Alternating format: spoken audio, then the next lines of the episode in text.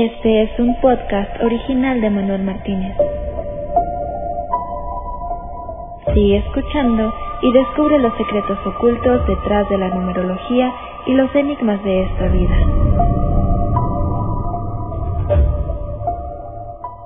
¿Cómo estás, Manuel? Eh, bien, Jesús. ¿Tú? Muy bien, Manuel. El día de hoy vamos a hablar de un filósofo muy controversial, Nietzsche. Su filosofía vino a influir a grandes personajes de la historia del siglo XX. ¿Qué nos tienes que decir de él? Bueno, Friedrich Nietzsche es, sin lugar a duda, uno de los grandes pensadores del siglo XIX, porque él muere en el año 1900, pero que realmente abarca pues una gran parte de los inicios de hasta la mitad del siglo XX y hoy en día sigue siendo un escritor fundamental para muchos pensadores. Eh, Nietzsche, Friedrich Nietzsche eh, eh, es controversial, como tú decías bien al principio, pero es un pensador único, como toda esta escuela alemana de grandes pensadores, eh, basan toda su filosofía eh, en un sufrimiento interno del ser humano, la propia existencia de la vida, que es un, es un problema, ¿no? Porque apenas él tiene una vida, pudiéramos decir, miserable otra vez, es otra persona eh, que tiene una vida muy, muy dificultosa. Eh, ya desde niño, tiene, bueno, pues muchos problemas quizá por su excesiva inteligencia. Una persona, todas estas personas que tienen este grado de inteligencia, pues muchas veces tienen que chocar contra la realidad con la que conviven. Como Nietzsche dice, eh, una de las, para, para ya poner en perspectiva a Nietzsche, ¿no? Dice que el hombre, en su orgullo, creó a Dios a su imagen y semejanza. Fíjate, ya esto para empezar, en mediados del siglo XIX, finales del siglo XIX, cuando una persona te dice que el hombre, en su propio orgullo, crea a Dios a su imagen y semejanza.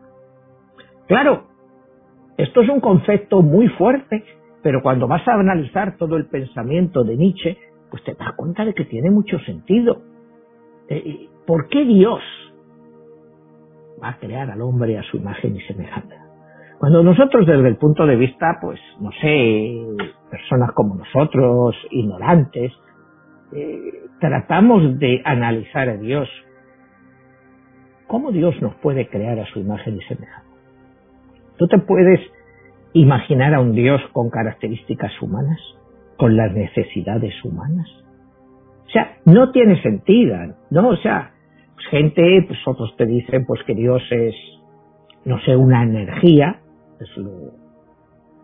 pero crear a Dios a nuestra imagen y semejanza y decir que es Dios el que nos ha creado a su imagen y semejanza, es quizá apropiarnos de Dios eh, de una forma no sé, un poco como él dice, eh, de nuestro propio ego, por sentirnos importantes, eh, por creer que somos algo que no somos.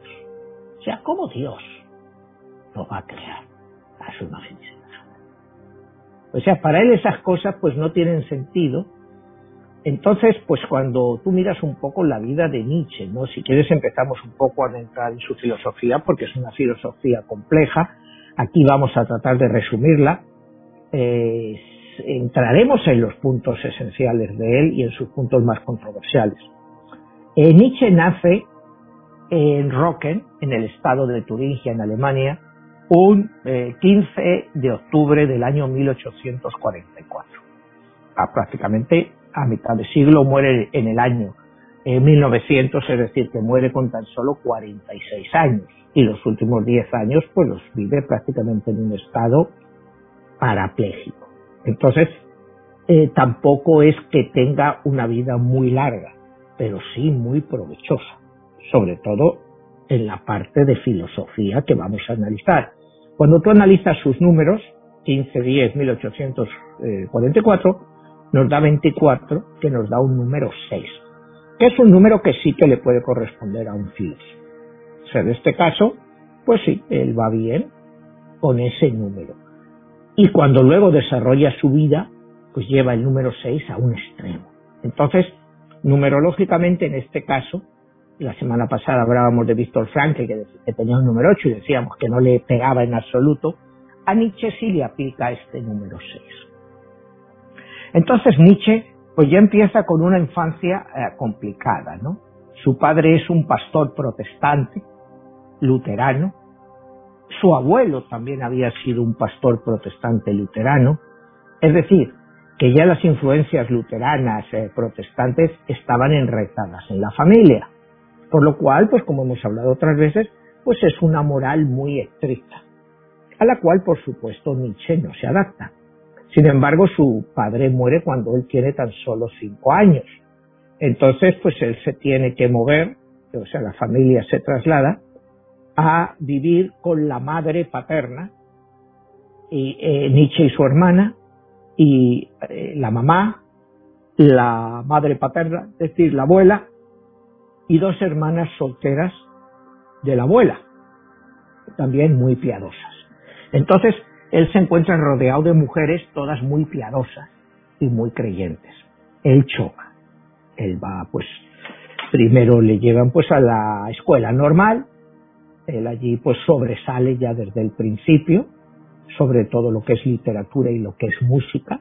Eh, Nietzsche fue un gran músico, o sea, él tocaba piano, eh, más adelante veremos que él tiene una relación extremadamente amistosa, eh, de una amistad frenética con el compositor Richard Wagner. son amigos íntimos. Al final hay una ruptura, pero eh, la música de Wagner, como todos sabemos, esta música triunfal, las Valquirias, Tristán y Solda, eh, los Nibelungos, toda esa, esa música, pues a, a Nietzsche pues le, le encanta, le llena, le llena su espíritu. Él estudia, como te digo, va a la universidad y sobresale muchísimo en la universidad y se da un caso extraordinario, está en la universidad, está en Basilea, en Suiza, que a los 23 años, fíjate, a los 23 años, le nombran catedrático. Con lo difícil que era, acuérdate cuando hablábamos de Einstein, que, él no lo podía, que, que, le daban de profesor auxiliar, ¿te acuerdas? En la, eh, en la universidad. Él no podía, o no podía. Y sin embargo, a, a Nietzsche, ya de a los 23 años, reconocen ese talento innato y ya es catedrático. Pero este hombre es tan raro, podríamos decir, en sus planteamientos tan difíciles de entender, que apenas van alumnos a sus clases por su controversia. Es otra vez, él habla continuamente en sus escritos de la muerte de Dios, que Dios ha muerto y nosotros lo vamos a enterrar, porque es, eh, dice que la sociedad cristiana occidental ha acabado con Dios, que nosotros mismos hemos acabado con Dios. Entonces, cómo podemos hablar de Dios cuando Dios es un producto eh, que nosotros mismos hemos acabado de exterminar. Entonces, claro, en un planteamiento tan eh, controversial, es muy difícil que los alumnos quieran atender a sus clases. Entonces, pues sí, te digo, él está de catedrático por sus grandes conocimientos, pero apenas tiene alumnos. Y él solo dura de catedrático como 11 años, hasta los 34 años. A los 34 años lo jubilan. Lo jubilan porque ya no lo quieren tener allí, le dan una pequeña pensión y lo jubilan. Entonces, pues eh, es un hombre que ya desde el principio empieza a decirte,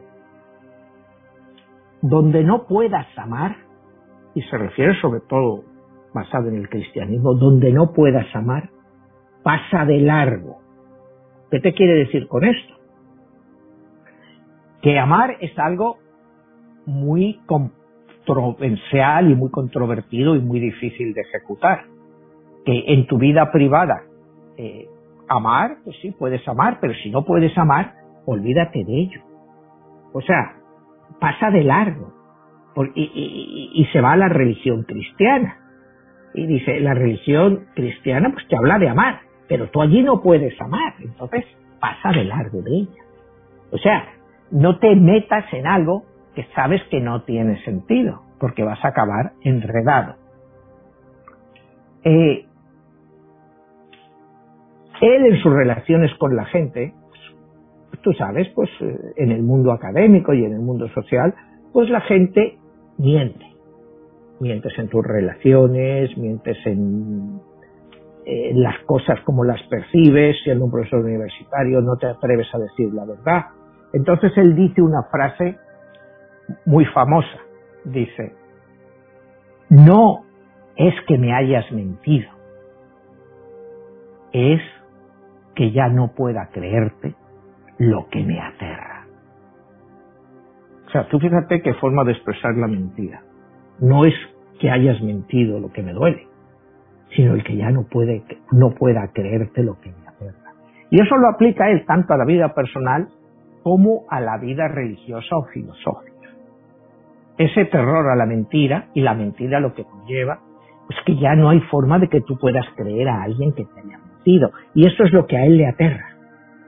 No la mentira en sí, sino que esa mentira te hace perder la confianza. Eh, quizá la frase más famosa de Nietzsche, eh, que todo el mundo conoce, es aquello que no nos mata nos hace más fuertes. Esa es una de las frases más famosas de Nietzsche, pues que la ves en muchas películas cuando empiezan, unas películas de estas de guerras y cosas de esas, como Conan el Bárbaro, me acuerdo que, tenía eso, Conan el Bárbaro, aquello que no nos hace, nos, no nos mata, nos hace más fuerte para contarte toda su historia.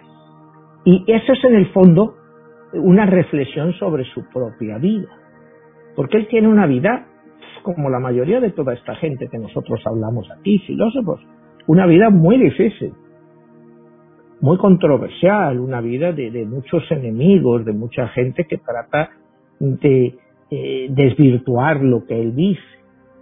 Entonces, bueno, pues él sigue en su universidad, empieza a escribir su primer libro, es en 1872, cuando tiene 28 años, eh, que es el de el libro sobre la música, sobre el origen de la música, sigue escribiendo libros, escribe pues el anticristo, la vaya ciencia, más allá del bien y, del mal, y lo que se considera para muchos su obra maestra que es Así habló Zaratustra.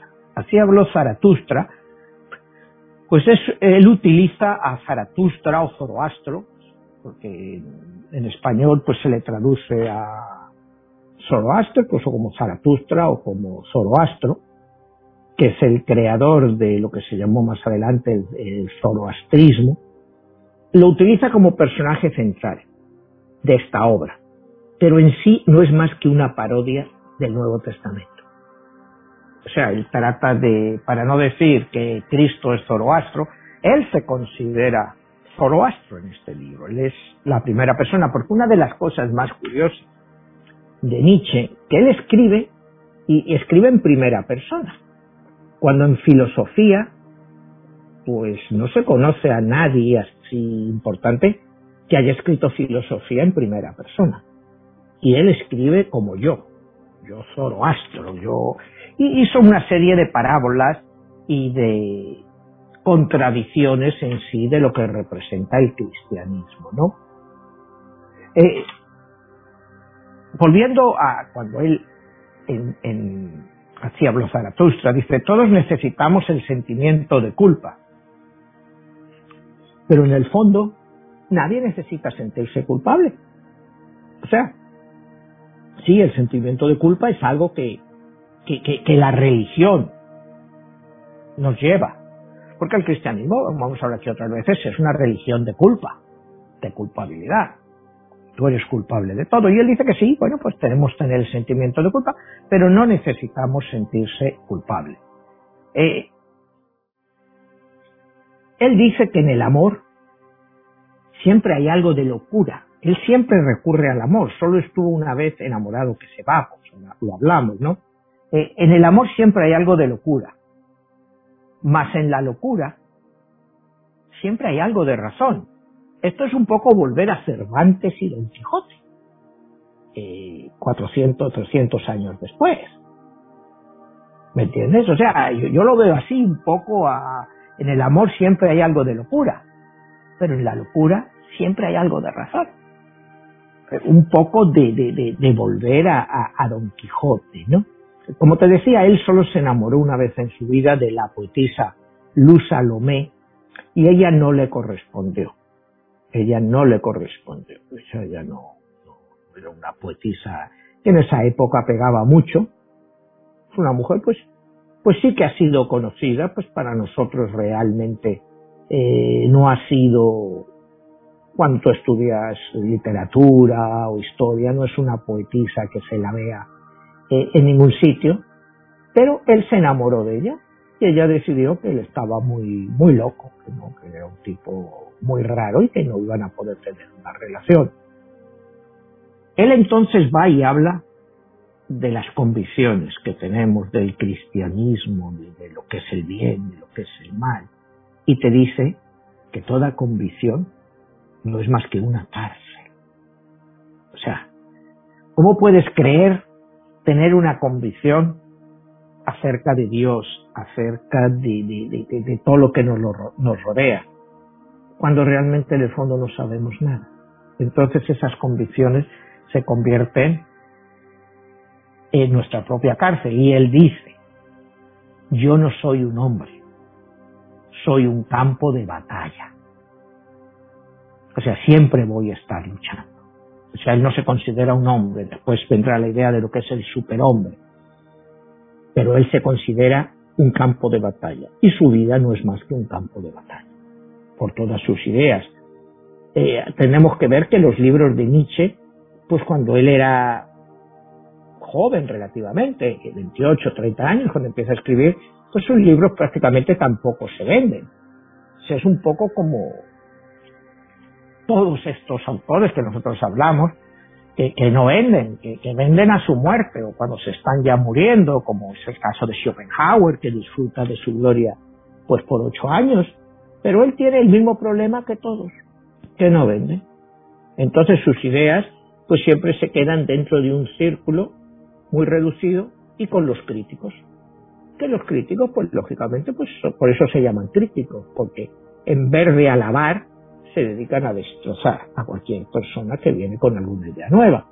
Pero él lo, asume, ¿no? Porque considera pues que esas personas pues pueden decir de él lo que quieran, pero a él le da igual, porque ellos no son capaces de expresar lo que él expresa.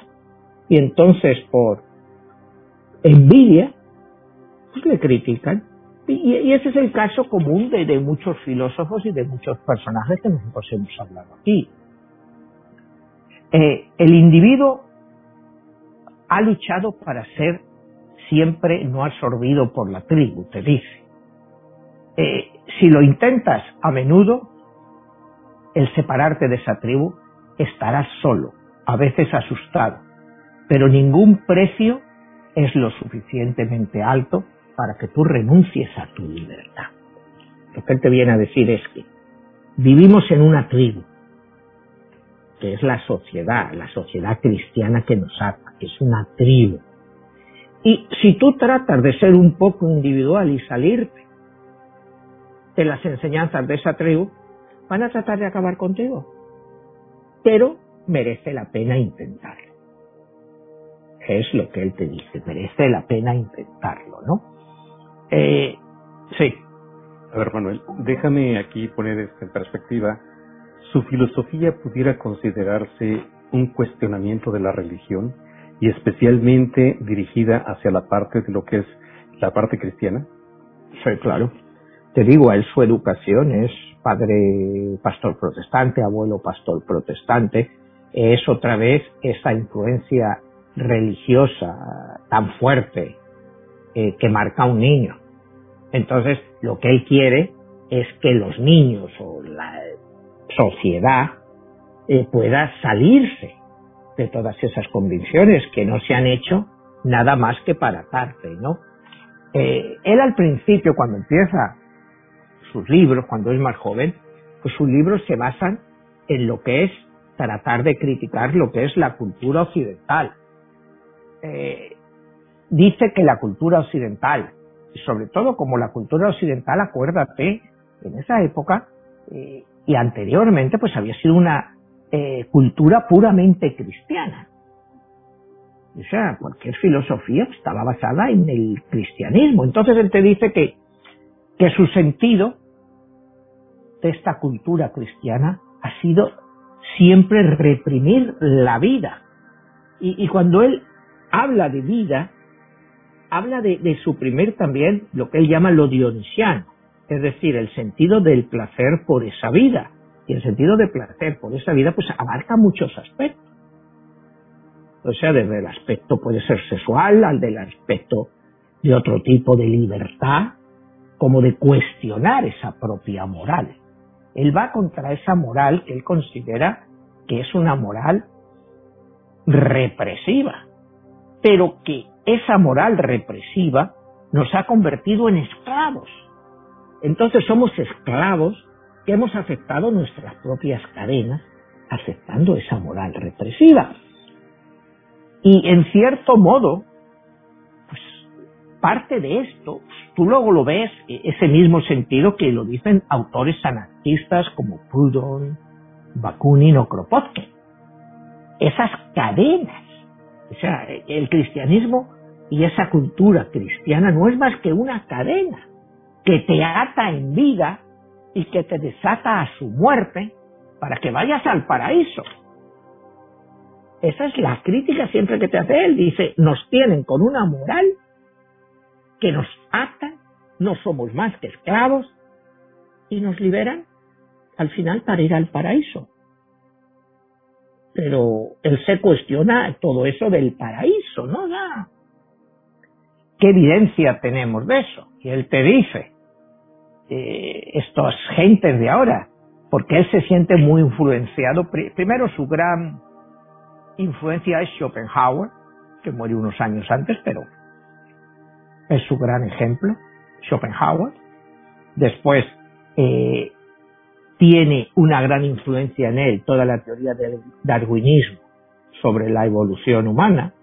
Entonces él dice, pero vosotros, si hace unos miles de años erais unos monos, nos dice así, si erais unos monos, ¿qué vais a venir ahora dando lecciones? Unos monos que os habéis bajado del árbol. Entonces, claro, en una sociedad cristiana, otra vez volvemos al tema de, del creacionismo o de la evolución. Eh, la evolución acababa de empezar, en el sentido de que Darwin acababa, me parece que Darwin publica la teoría sobre el origen de las especies en el año 1869. O sea, todo es relativamente reciente, pero él se siente influenciado de que sí que realmente pues somos monos, monos evolucionados. Entonces, claro, esto de monos evolucionados, pues claro, choca con el ego de que Dios nos creó a su imagen y semejanza. ¿Cómo Dios nos va a crear como monos? O sea, Dios nos hizo, pues así es Dios, como somos nosotros, ¿no? Pero él dice que eso, como te decía al principio, que no es más que nuestro ego, por creernos importantes, por creernos que somos una parte de Dios, ¿no? Ya. Pero ¿qué evidencia hay de eso? Hay mucha más evidencia, pues que éramos unos monazos y que hasta, hasta hace nada estábamos en los árboles y nos pusimos ya más bien bípedos y empezamos a caminar por las praderas pero que Dios nos hizo a su imagen y semejanza, pues eso, que es nuestro ego que nos hace creer eso, ¿no? Porque nosotros somos eso, unos puros sapiens, o sea, no, no somos otra cosa, pero que tenemos la capacidad de pensar. Manuel, en su tiempo el proponer estas ideas, el cuestionar la religión, el tratar de poner una perspectiva totalmente diferente, pues habla de que él era un filósofo en cierta manera incendiario, ¿no? Porque estaba llegando a, tocar en su momento las fibras más sensibles de la sociedad y de la religión de su momento. Y cómo es posible que él pudo haber sobrevivido todo eso este, y venir a aportar al siglo XX una idea tan extraordinaria como es la del superhombre. ¿Cómo es que él pudo haber este, simbrado ese tipo de creencias? Bueno, eh, sus creencias pues las siembra, te digo, a través de sus libros y a través de sus admiradores. Porque al ser un personaje tan criticado, cuidado, eh, cuando alguien genera tanta controversia, también generas admiración en otra parte. O sea, porque sus ideas eran revolucionarias. Pero es, siempre lo mismo. Y quizá el hecho, una sociedad como la alemana, en la zona que él vivía, profundamente protestante, eh, es que el, la idea de Dios, acuérdate que no se cuestiona hasta la ilustración 100 años antes. Y entonces ni siquiera se cuestiona el hecho de que Dios existe o no existe. Lo que se critica es qué es Dios. O sea, ¿cómo es Dios? Es Dios a nuestra imagen y semejanza y es de lo que Él siempre se ríe, ¿no? O sea, eh, entonces claro que crea una controversia y más en sociedades tan puritanas, tan cerradas y donde se les impone a los ciudadanos desde su nacimiento, a los niños, el temor a Dios. Porque el temor a Dios es la base fundamental, pues en muchas de todas estas ideologías cristianas, empezando ya por el catolicismo, ¿no? Que es la primera. En 1517 viene la ruptura con el protestantismo, con Lutero, y luego, como hemos hablado, de Juan Calvino. Pero estas ideas, el temor a Dios, bueno, pero él dice, ¿y por qué yo he de temer a Dios si me decís que me ha hecho a su imagen y semejanza? Eh, que es mi padre. Porque voy a tener yo miedo de mi padre, o sea, le, puedo tener respeto, le puedo tener, pero miedo, o sea, ¿qué sentido tiene en la vida eh, cuando tú lo que tratas es de plantear miedo? ¿Miedo a qué? Al castigo eterno. Bueno, ¿y por qué me va a castigar a mí mi padre por pensar diferente o por no pensar lo que me dicen que debo de pensar. Eh, eh, para el cuestionamiento es siempre eso, ¿no? O sea, que tú tienes que ser libre para pensar. Nadie te puede imponer lo que tú puedes pensar. Eh, es sencillo, dice, hacer que las cosas sean complicadas. Pero es todavía muy difícil hacerlas más sencillas. Porque nos metemos en un mundo con religión, con 50.000 historias, con políticos, que, las cosas son muy complicadas, pero una vez que nos las cuentan y las hacen, pues es muy complicado hacerlas más sencillas porque ya nos hemos metido dentro de esa madeja de cosas que se ha enrollado. Entonces, todo lo que pudiera ser muy simple se ha complicado tanto que ya no hay forma de hacerlo eh, manejable. Eh, eh, esa es parte siempre de lo que él nos va a decir. Eh, cuando él habla de las relaciones familiares, dice, dice que las, algunas madres necesitan tener hijos infelices para de este modo esa bondad materna pueda ser desarrollada. Y entonces ya estaríamos hablando dentro, andar dentro de la psicología que vendrá unos años después con Freud. Hay madres pues, que les gusta hacer a sus hijos una vida muy complicada para venir ellas a darles el cariño para sacarles de ese problema que ellas mismas han creado. Es lo que él te viene a decir. Dice, claro, te lo quieren hacer todo. Eh, necesitan que los hijos sean felices para que los hijos vuelvan a ellas, para que ellas les ayuden. O sea, cuando una persona te dice todas estas cosas a través de sus libros, de sus charlas, de, su filosofía, pues se convierte en un personaje muy complicado.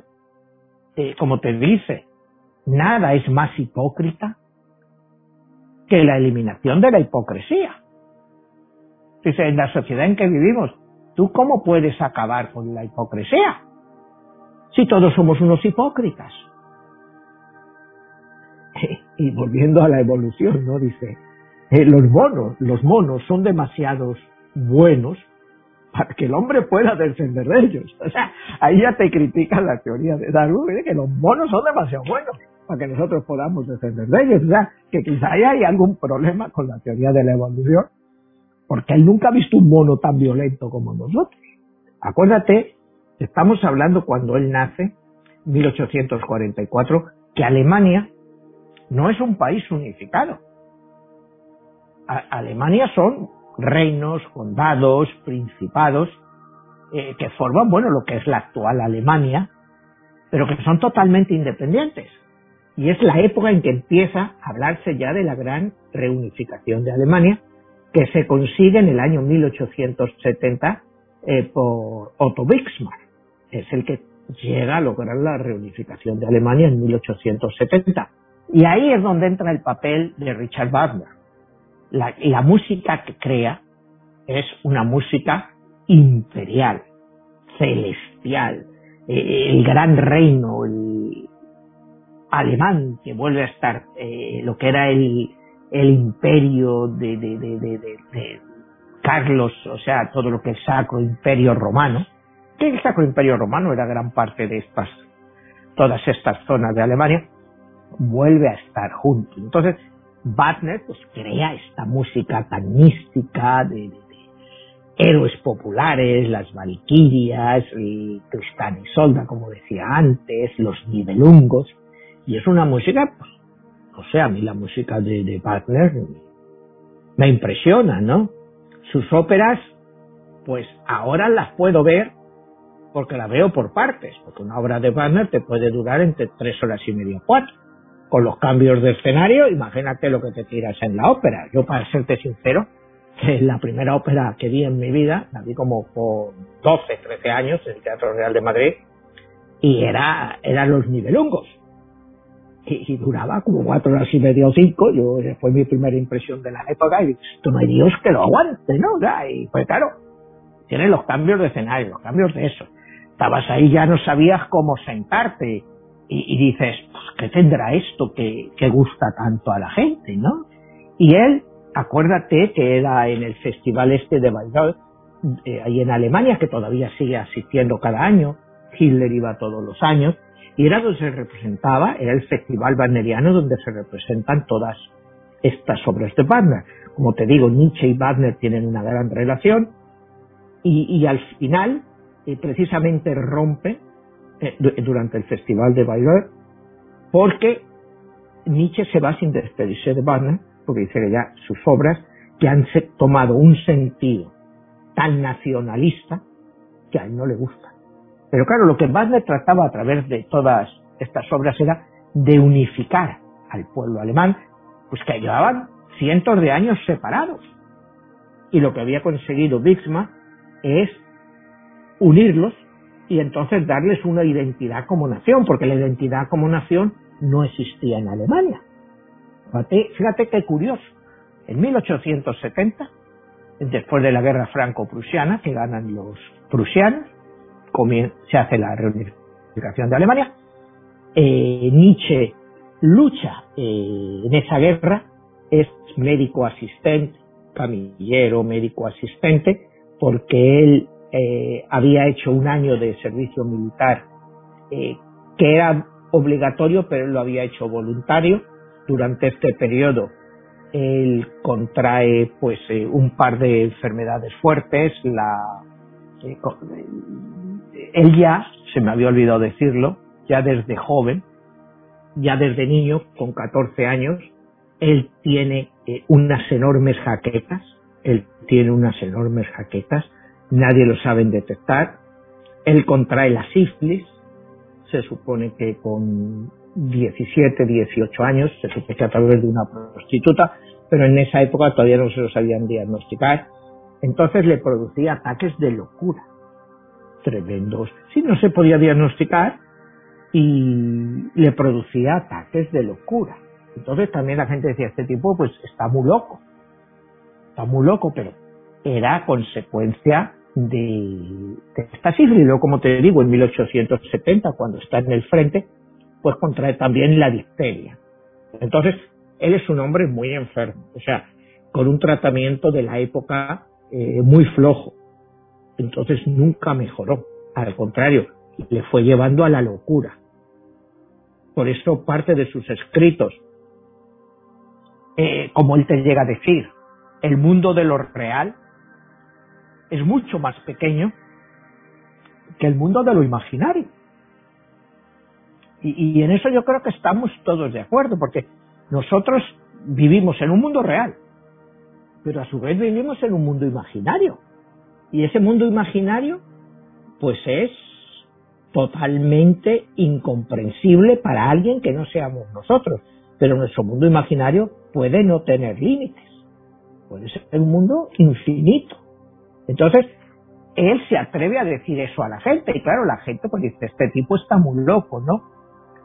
Eh, y, y cuando habla de las relaciones humanas, te dice, la esperanza es el peor de los males, pues aumenta y prolonga el tormento del hombre. O sea, ya basta contra la esperanza. Pues la esperanza, ¿qué es la esperanza? ¿La esperanza en qué? ¿Y de qué y cómo qué? ¿Qué esperanza puedes tener tú si eres un pobre campesino? ¿Cuál es tu esperanza? ¿Morirte e irte con Dios al paraíso? ¿Y por qué Dios te va a aceptar aquí en tu paraíso? O sea, ¿qué esperanza tienes tú? Dije, entonces esa esperanza lo único que hace es prolongar ese, ese, ese dolor y ese sufrimiento, porque dice, la grandeza del hombre es en ser un puente y no una meta. Lo que el hombre se puede amar es nada más que un tránsito hacia el ocaso. O sea, que debemos de ser un puente, que no una meta, porque no somos más que un tránsito hacia el ocaso. Y ahí viene también, utiliza esa palabra de una obra de Wagner, el ocaso de los dioses. O sea, el hombre debe de ser un puente, no debe tener una meta en sí, porque lo único que vamos es camino del ocaso. Entonces, cuando tú oyes a un hombre decir estas cosas en esa sociedad, pues inmediatamente dicen, este tipo está loco. ¿De qué está hablando? Claro, además de que la gente no te entiende, ¿no? Eh, dice que cuando uno se hace ver como una criatura, como un niño, es ahí donde empieza tu voluntad de poder. Esa es la última parte de la filosofía de Nietzsche, que la voluntad de poder llega luego al Hitler. O sea, la voluntad de poder. Eh, acuérdate que en el año, me parece que es en el 36, cuando está Heil Reichel, la directora de cine alemana, hace un documental que se llama así, La voluntad del poder, pues sobre el gran éxito del pueblo alemán en y los Juegos Olímpicos de Berlín del año 36 y lo que lo hacen es la voluntad del poder. Entonces, pues Hitler eh, sí utiliza muchas cosas de Nietzsche, pero muchas totalmente sacadas de contexto. Totalmente casadas de contexto. ¿Y por qué es esto? Eh, como te digo, Nietzsche pues eh, se enamora de Luz Salomé, Luz Salomé no le corresponde, él entra pues en un periodo de crisis y muy joven, pues te digo, él nace en 1844, en 1890, estás hablando que él tiene 1844 a 1890 son eh, cuarenta y tantos años. Él está en Turín y ve que va pasando por ahí un coche de caballos y ve que que está guiando los caballos empieza a golpear a un caballo fuertemente. Entonces él se lanza a acariciar el caballo para salvarle y él cae ahí fulminado. Él ahí cae fulminado, parece que es una hemorragia cerebral. A él lo llevan primero a un hospital, de ahí lo llevan pues a un centro psiquiátrico y finalmente pues los últimos nueve años pues es su hermana la que le recoge y cuida de él. Y ella es la testaferro de todas sus obras. Eh, él todavía tenía obras sin publicar y es ella la que empieza a manipularlas. Y sobre todo después de la muerte de Nietzsche en 1900, ella sigue teniendo la casa de Nietzsche y sus obras empiezan a hacer mella en lo que es el nacionalsocialismo, que acabaría con el nazismo de la época, y acaban adaptándolo a su, a su ideología su ideología, como tú comentabas antes, del superhombre, ¿no? Pero el superhombre, él no se refiere a un superhombre ario, rubio, con los ojos azules, sino que se refiere a un superhombre libre, libre de ataduras morales, de religión, eh, el que se le, eh, que no tenga remordimiento, porque para él el remordimiento eh, es como la mordedura de un perro a una piedra. Es una tontería. ¿Para qué te sirve el remordimiento? Esa doctrina aplicada al nazismo, pues ahí lo ves claro de que los nazis hacen lo que hacen y no tienen remordimiento. Aplican plenamente esa frase de, Nietzsche, pero que él no se refería a ese aspecto. Pero como todo lo que te digo, si tú lo sacas del contexto, puedes aplicar lo que quieras, ¿no? Eh, la política, él se refiere a los políticos, es un campo, un área de trabajo para cerebros mediocres. Él considera que los políticos pues son todos mediocres, que si no fueran tan mediocres, pues seguramente no serían políticos. Pero eh, él define que los políticos tienen dos tipos de gente. Unos a los que ven como votantes y al resto los ven como posibles esclavos. O sea, así define él lo que es la política y cómo te ven los políticos. A unos como votantes y a los otros como esclavos. Es exactamente lo que veintitantos años después va a hacer Adolf Hitler. Tiene sus votantes que votan al Partido Nazi y el resto pues van a ser esclavos. Entonces, aplica esta filosofía de Nietzsche, pero que Nietzsche no se refería a eso, decía que eso es lo que hacen los políticos, no que se debía de hacer. Cuidado, es que aquí tenemos que hacer siempre la salvedad, que él no dice eso, que lo tiene que hacer un político. Esto no es un Maquiavelo que dice el príncipe tiene que hacer esto, esto no dice que los políticos te ven, así. Y, y Hitler lo entiende perfectamente, dice, esto es una visión muy real de todo esto. Los que me votan son mis votantes, el resto van a ser mis esclavos. Es la mejor forma de acabar de eso. Entonces, es la forma de tergiversar las ideas de cualquier pensador. Eh, dice, eh, eh, el verdadero triunfo es aquel que se consigue cuando llega a lo bello y entonces tiene una victoria sobre lo enorme. Y aquí es, interesante explicar esta fase. Cuando uno nace, cuando uno obtiene lo bello. ¿Qué es lo bello? La identidad, la armonía. Y vence a lo enorme. ¿Qué es lo enorme? La masa. El populacho, como él lo llama. La masa. Esa masa incivilizada que sigue a cualquiera que le dice cualquier historia que va a estar mejor o que le va a propinar un sentido mucho mejor a su vida. Eso es lo que hay que diferenciar. Una cosa es lo bello y otra cosa es la masa. Cuando tú consigues lo bello, estás por encima de la masa, es una gran victoria. Entonces, eh, todo eso pues hace ver que está llamando chusma a más del 70% del pueblo alemán. Entonces, claro, pues eso le genera eh, a todo eso, ¿no? Porque él dice, aquel que tiene un porqué para vivir, se puede enfrentar a todos los cómo. Aquel que tiene un sentido para vivir se puede enfrentar a todos cómo. Porque va a saber cómo vivir. Va a saber cómo vivir. No se va a tener que enfrentar a como te digo, otra vez a las ideas cerradas de un cristianismo que si te vas a ir al cielo, te vas a ir al infierno. Dicen, no, tienes que aprender a vivir, saber vivir. Y una vez que tú sabes vivir, ya todo lo demás te da igual, porque has conseguido algo. Es que tú fíjate la profundidad que tiene en todo su pensamiento. No te dice, aquel hombre que es capaz de volver a vivir y encontrar con seriedad lo que juzgaba como cuando era un niño. Es decir, tenemos que volver a ser niños, volver a encontrar aquello eh, aún en nuestra madurez que nos haga sentirse tan felices como cuando éramos niños y no teníamos tanto conocimiento. Lo que él te viene a decir aquí es que todo lo que hemos sido aprendido a lo largo de los años, pues no nos sirve para nada. porque ya lo estamos mirando desde un punto de vista que está enjuiciado por nuestra propia vida. Entonces no es necesariamente real.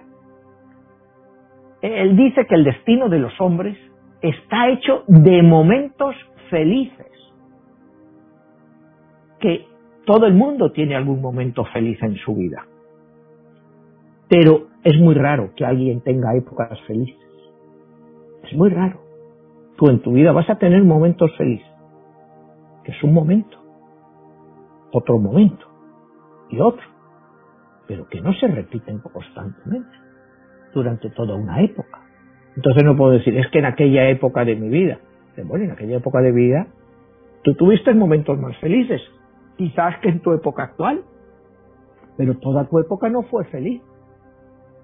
Solo hay momentos felices en esa época que son los que debes aguardar, estar atado a ellos. Eh, dice que eh, él ama a quienes no saben vivir de otro modo que hundiéndose en su ocaso, pues son ellos los que pasan al otro lado. O sea, aquellos que tú dices, bueno, hasta aquí he llegado, y te tumbas esperando tu ocaso y no te vas por ahí a buscar nuevas cosas, es que esas personas al final son felices, pues saben que han llegado a su ocaso y pueden reflexionar en él. Dice, él admira a ese tipo de personas. Y quizá eso te venga de su propia condición, como te decía, eh, física, ¿no? O sea, de, de trastornos, de, dolores de cabezas tremendas. Él pues solía irse en invierno a vivir o al sur de Francia o al sur de Italia, porque necesitaba un clima menos extremo, porque el clima demasiado frío aceleraba sus dolores de cabeza y su locura. Entonces, claro, es que este hombre en la sífilis y todo esto, pues le llevaba a una situación de unos dolores inmensos. Ese dolor inmenso que él experimentaba hiciera que él escribiera estas obras. Eh, eh, él te dice, bueno, pues ser independiente. Bueno, ser independiente es cosa de una pequeña minoría. Es el privilegio de los fuertes. Cuidado, ser independiente es solo el privilegio de una pequeña minoría, el privilegio de los fuertes. ¿Por qué?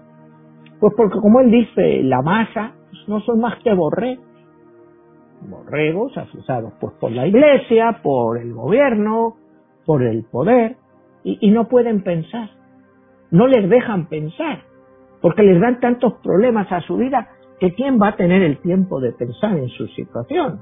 Entonces te agarras a la iglesia y la iglesia te dice, aquí vas a sufrir en esta vida, pero es solo una situación temporal.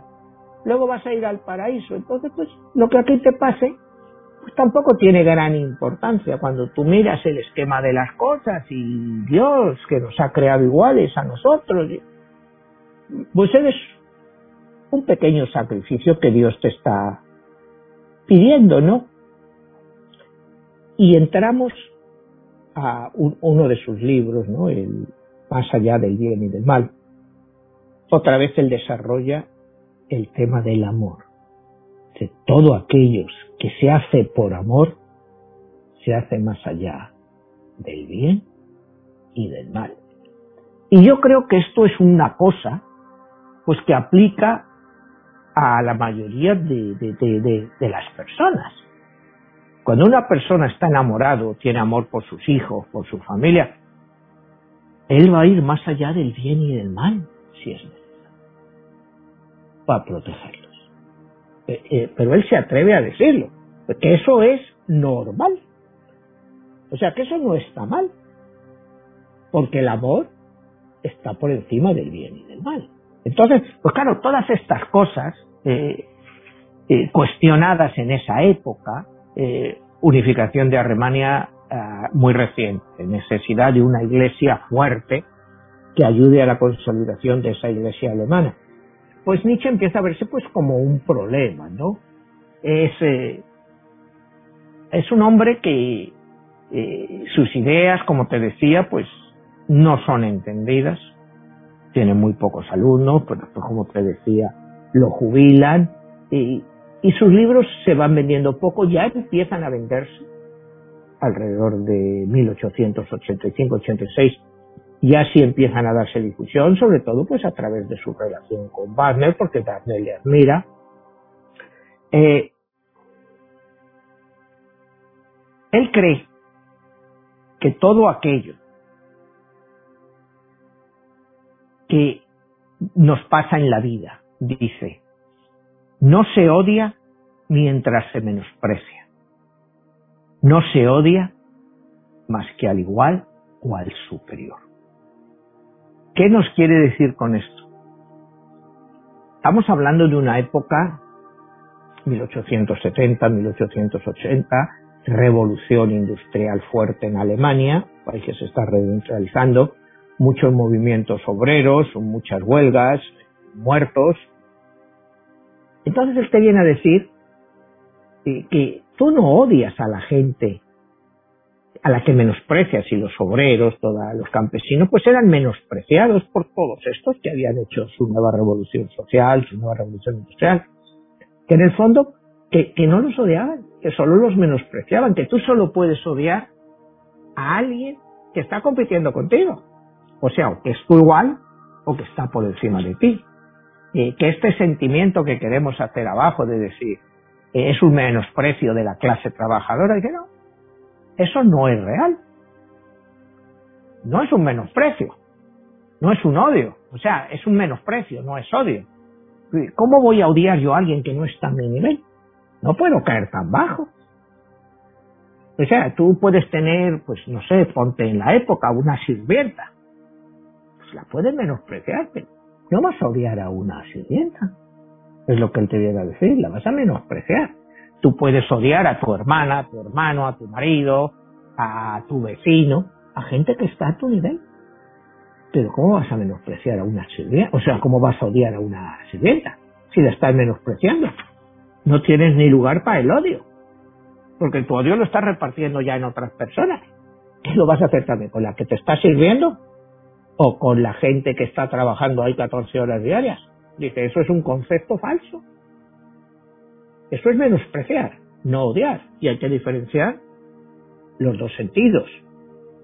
¿Te acuerdas la semana pasada cuando hablábamos de Víctor Frankl, que él decía que el golpe, cuando les daban los guardianes a ellos, que no era lo que más dolía, sino el insulto que llevaba ese golpe. Pues esto es un poco lo mismo. Él decía, ¿cómo vas a odiar a alguien que menosprecia? O sea, no tiene ningún sentido. A veces quieres hacer creer una cosa, pero que en el fondo no, no es, ¿no? Y dice la palabra más soe y la carta más grosera son mejores que las palabras educadas y el silencio. O sea, es decir, es mejor. Una palabra soe una carta grosera, porque acuérdate, en esa época pues escribían muchas cartas, que el silencio. Dice, eso es más educado que el silencio. Note que, qué forma de reflexionar, ¿no? Dice, es mejor que tú digas lo que le piensas a esa persona, a que te lo guardes. Cuando hoy en día pensaríamos todo lo contrario. Mejor no digas nada con el que pueda herir a nadie. Él decía que era todo lo contrario, que un silencio era cómplice de una barbaridad más que una palabra soe o una carta escrita indicándole a esa persona o a esas gentes lo que tú pensabas de ellas. O sea, es una filosofía muy directa, que en la época actual tampoco tiene lugar. Imagínate en el siglo XIX. O sea, imagínate lo que es la evolución, ¿no? Manuel, ya que estás mencionando este todo este tipo de filosofía y de visión de la vida de esa época, ya perfilándonos al final del programa, hoy en día en el siglo XXI, todo lo que el ser humano ha pasado y lo que hemos visto que fue la influencia de pues esa visión del superhombre en Hitler en la Segunda Guerra Mundial, en el Holocausto, hoy en día está o estamos preparados para leer a Nietzsche y entender su filosofía y qué tanto sus ideas y sus aportaciones hoy tienen pues ahora sí que una razón de ser y una vigencia. Y bueno, Nietzsche eh, es un autor difícil de, leer, o sea, como te digo, eh, vas a encontrar pues frases sueltas que sí te dije tuyo, pero si tú empiezas a leerte, pues así habló Zaratustra, pues que te digo, es una crítica al cristianismo utilizando, a veces no se le entiende. En nuestra época actual pues, es difícil de entenderle, no sé si habrá muchísima gente interesada en entenderle o prefiere así un programa corto en el cual trata de entender su filosofía. Para él, la sencillez y la naturalidad son el supremo y último fin de la cultura. La sencillez y naturalidad. Y sin embargo, la forma que él escribe ni es sencilla ni es natural. Pero para él eso eh, es que él se pone a un nivel muy alto. Y claro, eh, la gente no está al nivel de su pensamiento. Eh, lo que más ha amado al hombre le han hecho siempre el máximo daño.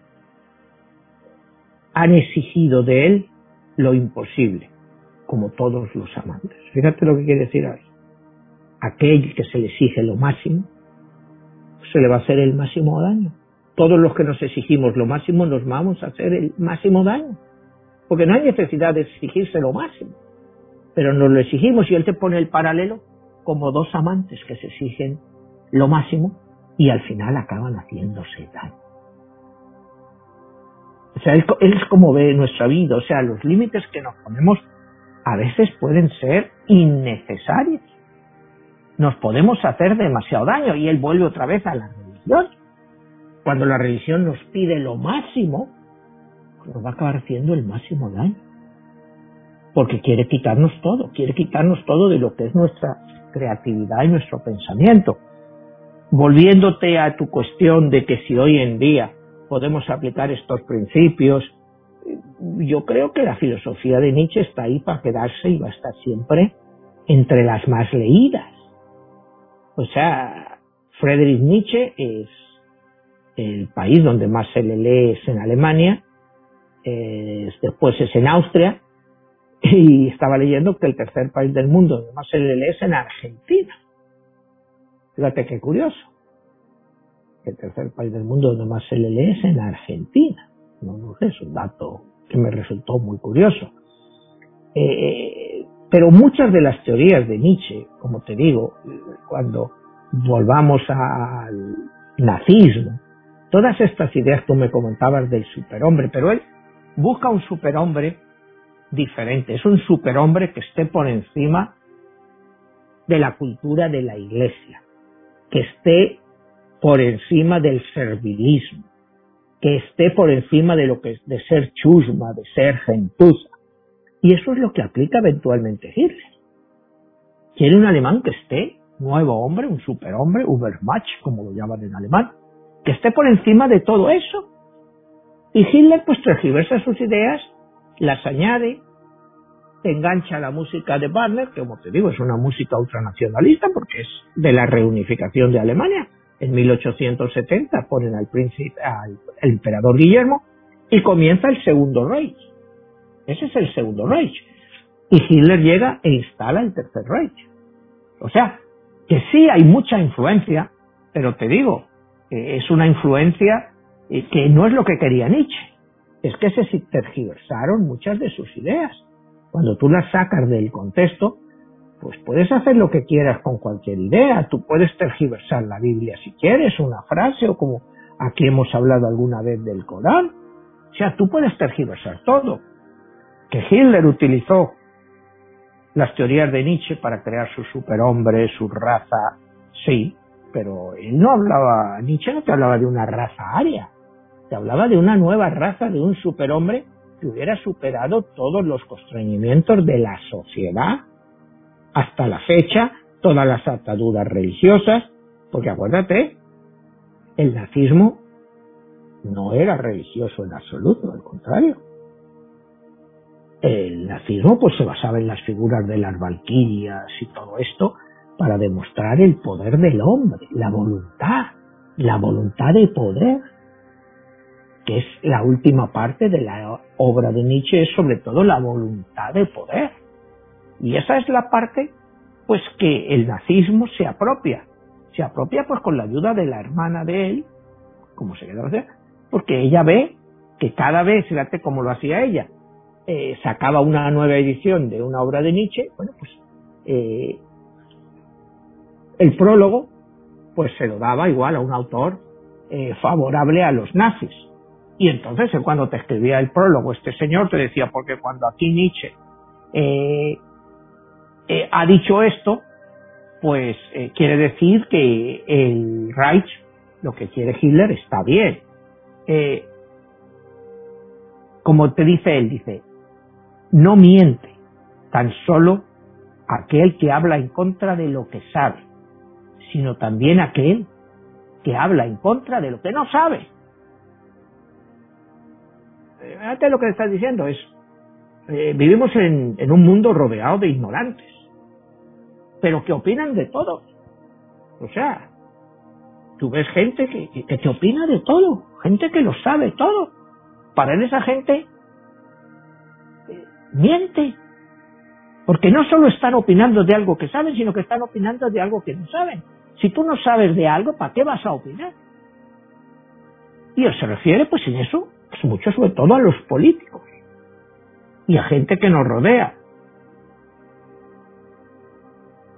Eh, eh, eh, él habla de que tu conocimiento, tu día, dice que tu día, cuando sabes llenarlo de razón, es como si tuvieras un traje con 100 bolsillos, tienes donde meterlo todo pero nuestra vida nos hace que vayamos a situaciones totalmente de hastío. Y dice que las razas laboriosas, que es lo que luego veremos con Hitler, encuentran una gran molestia en la ociosidad de la sociedad. Eso es parte de, su superhombre, ¿no? Que tienen que ser razas laboriosas y que no le gustan la gente que está ociosa. O sea, pero no quiere decir el que la gente sea ociosa. Quiere decir, pues que a un tipo que le gusta estar siempre trabajando, que otros no trabajen, pues los considera ociosos. Pero él no dice que esté bien ni que esté mal. Eh, dice que la irracionalidad de una cosa no es un argumento en contra de su existencia, sino más bien una condición de la misma. Fíjate eso. La irracionalidad de una cosa no es un argumento en contra de su existencia, sino más bien una condición de lo mismo. Bueno, pues ahí te viene el, nazismo. Eh, eh, el nazismo pudiéramos considerar que es una irracionalidad, pero esa misma irracionalidad pues no es una razón en su contra, sino que esa irracionalidad es una condición de la misma cosa que ellos proponen. ¿Me entiendes? Cuando tú tergiversas todo esto, pues llegas a justificar cualquier cosa, según como tú lo quieras interpretar. Dice, nuestro destino ejerce su influencia sobre nosotros incluso cuando todavía no hemos aprendido la naturaleza del mismo. Nuestro futuro dicta las leyes de nuestra actualidad. Es un poco lo que hablamos la semana pasada de Víctor Franca deja tu vida atrás y empieza como si fuera una nueva vida. Pues esto se podría decir que tiene el mismo significado. Nuestro destino ejerce una influencia sobre nosotros incluso cuando todavía no hemos aprendido su naturaleza. Nuestro futuro dicta las leyes de nuestra actualidad. Y es cierto. Es cierto, nosotros aquí nos estamos elaborando nuestro propio futuro y no nos damos cuenta de ello. Él dice que el amor y el odio no son ciegos, sino que están cegados por el fuego que llevan dentro. Fíjate qué frase más interesante. El amor y el odio no son ciegos, sino que están cegados por el fuego que llevan dentro. ¿Me entiendes? O sea, es la frase esa que decimos muchas veces, el amor es ciego, ¿no? Pero él dice que no, que lo que lo ciega es el fuego que lleva dentro pero ese fuego eventualmente se extingue. Entonces hace que la pasión acabe desapareciendo.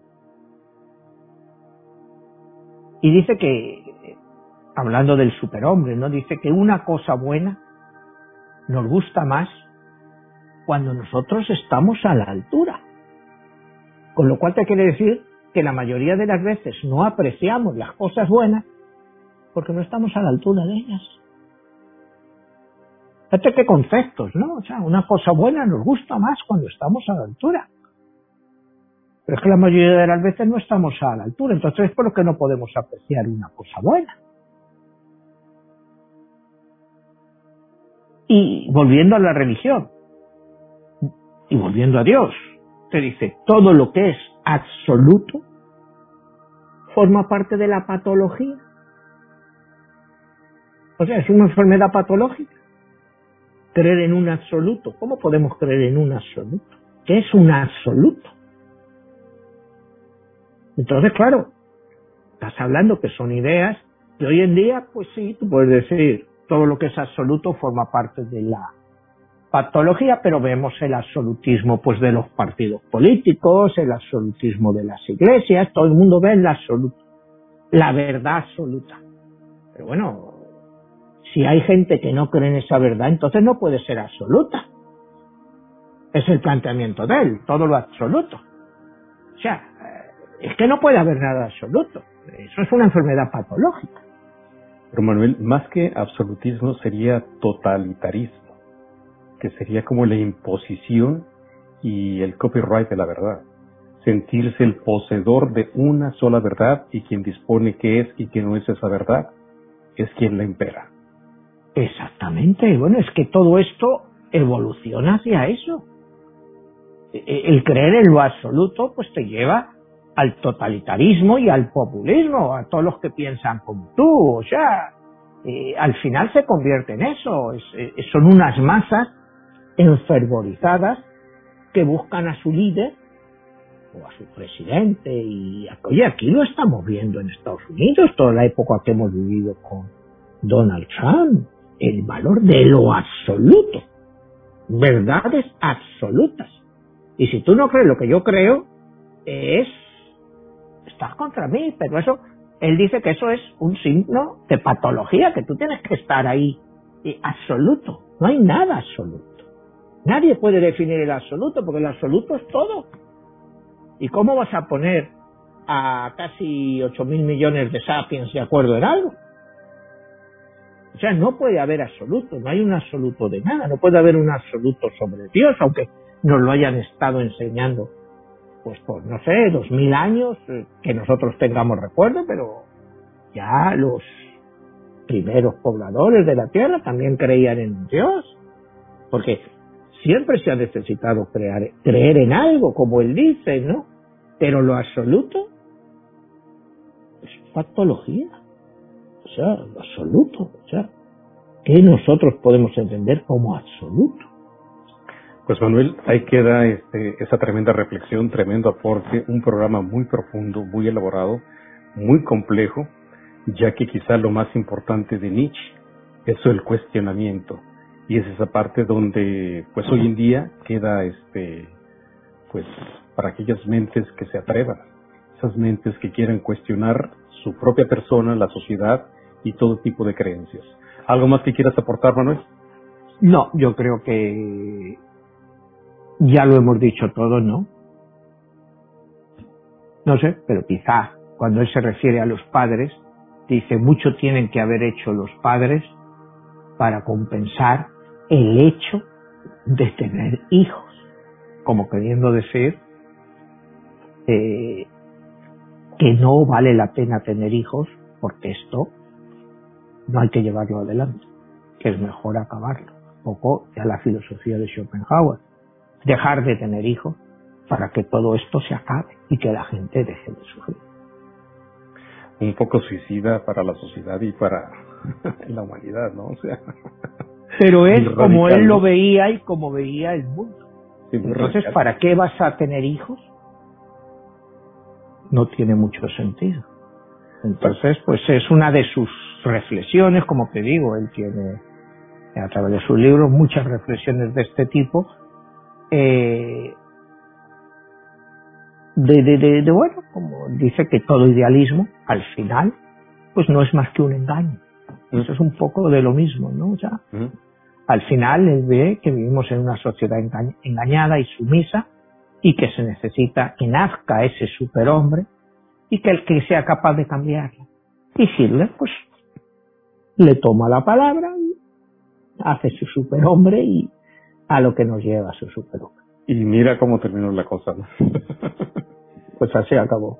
Bueno, Manuel, te agradezco muchísimo y bueno, pues queda a todas las personas invitar a que vean tus libros, eh, encuentren ahí en las redes sociales todo aquello que tú tienes ahí de todas tus publicaciones y que nos este, den un like, que lo compartan, que vayan a tu canal, eh, Manuel Martínez en YouTube y Jesús Becerra en el mío.